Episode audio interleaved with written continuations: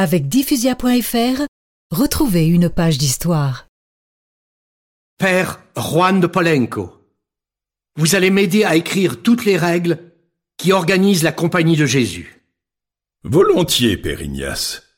Et sans vouloir vous commander, il faudrait une version définitive de vos exercices spirituels. Mais vous allez me tuer à la tâche. Mon père, comment avez-vous créé ces exercices spirituels? Eh bien, sans le savoir. Quand je sentais quelque chose au fond de moi qui me rapprochait de Dieu, je l'écrivais, car je me disais que cela pourrait être utile à un autre. Mon expérience de la souffrance due à ma jambe m'a aussi inspiré.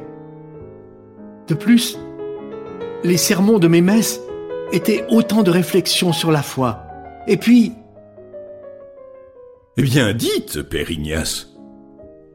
Parfois, dans les moments d'intense concentration, Jésus lui-même venait me parler et commander ma plume sur tel ou tel point. Ignace a eu le temps de les terminer? Eh bien, il met un point final aux exercices spirituels en 1548 et aux règles de la Compagnie de Jésus en 1550. Il a même eu le temps d'écrire ses mémoires avec l'aide d'un autre père jésuite. Il les a achevés en 1555 et est décédé l'année suivante. À 65 ans.